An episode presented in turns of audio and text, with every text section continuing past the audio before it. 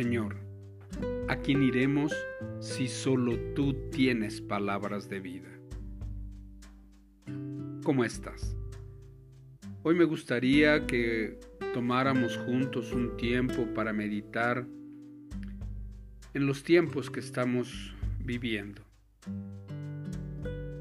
Se enfrentan tiempos difíciles, tiempos que pareciesen complicados, y sin embargo, nosotros tenemos promesa en el Señor de que en Él todo va a estar bien, que Él tiene control por sobre todas las cosas. Pero la realidad es que para mucha gente dentro de la iglesia aún le cuesta trabajo poder enfrentar con valor, con determinación las circunstancias difíciles. Pero déjame contarte la historia del pequeño Carlos. Carlos había ido de vacaciones con su familia a una playa y se metió corriendo, rompiendo las olas del mar, hasta que llegó a una zona donde el agua era más profunda y él sentía que podía estar más calmado. Continuó nadando un poco más a lo profundo y decía, cuánto me gustaría poder quedarme aquí para siempre y no tener que pensar en nada, olvidarme de todos los problemas. Pero la verdad es que Carlos tenía muchas cosas en que pensar Habían detectado un tumor en su pierna izquierda y solo unos días después tendría que ir al hospital para que le hiciesen una cirugía. Aún no sabían qué tan grave podía ser la situación. La mente de Carlos estaba llena de preguntas. ¿Qué tan difícil sería? ¿Qué tal saldría de esa cirugía? ¿Cuál sería el resultado de todo aquello? Mientras Carlos meditaba en estas preguntas, escuchó los gritos de su hermana Cintia. Papá, papá, ayúdame, no puedo nadar aquí. Las olas son muy fuertes para mí, son muy grandes, no me gusta, esto me da miedo. Tranquila, dijo su padre, en verdad las olas no son tan violentas, no son tan grandes.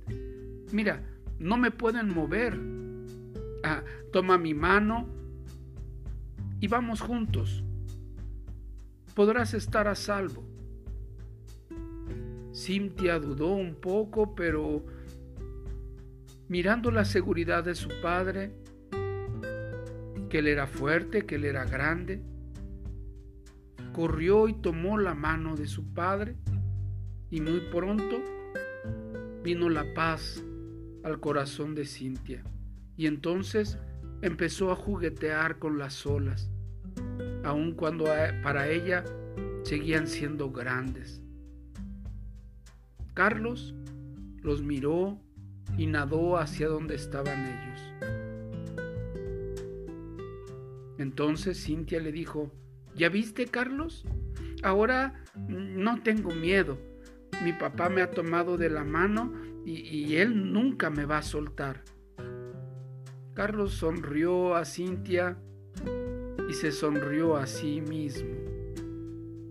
De la misma manera que Cintia tenía fe y confiaba en su padre frente a la dificultad de aquellas olas, él ahora decidía que podía confiar en Dios, su Padre Celestial.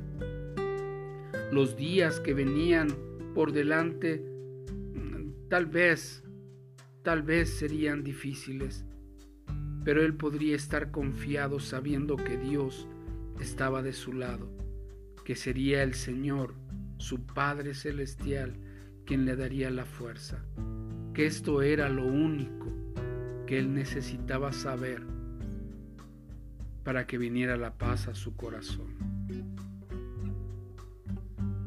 Para enfrentar estos días, este tiempo, es importante que nosotros nos tomemos de la mano del Señor y tengamos la certeza, la confianza de que en Él podemos estar seguros.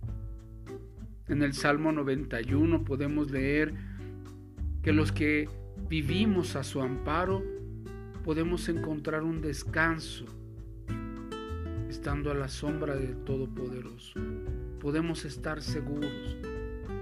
Pero no olvides todos los días orar de la misma manera que lo hacía el salmista en el Salmo 119, en el verso 117. Sosténme y seré rescatado. Vayamos, tomémonos de la mano del Señor con toda seguridad, porque en Él podemos encontrar la salvación. Recuerda, Dios es bueno.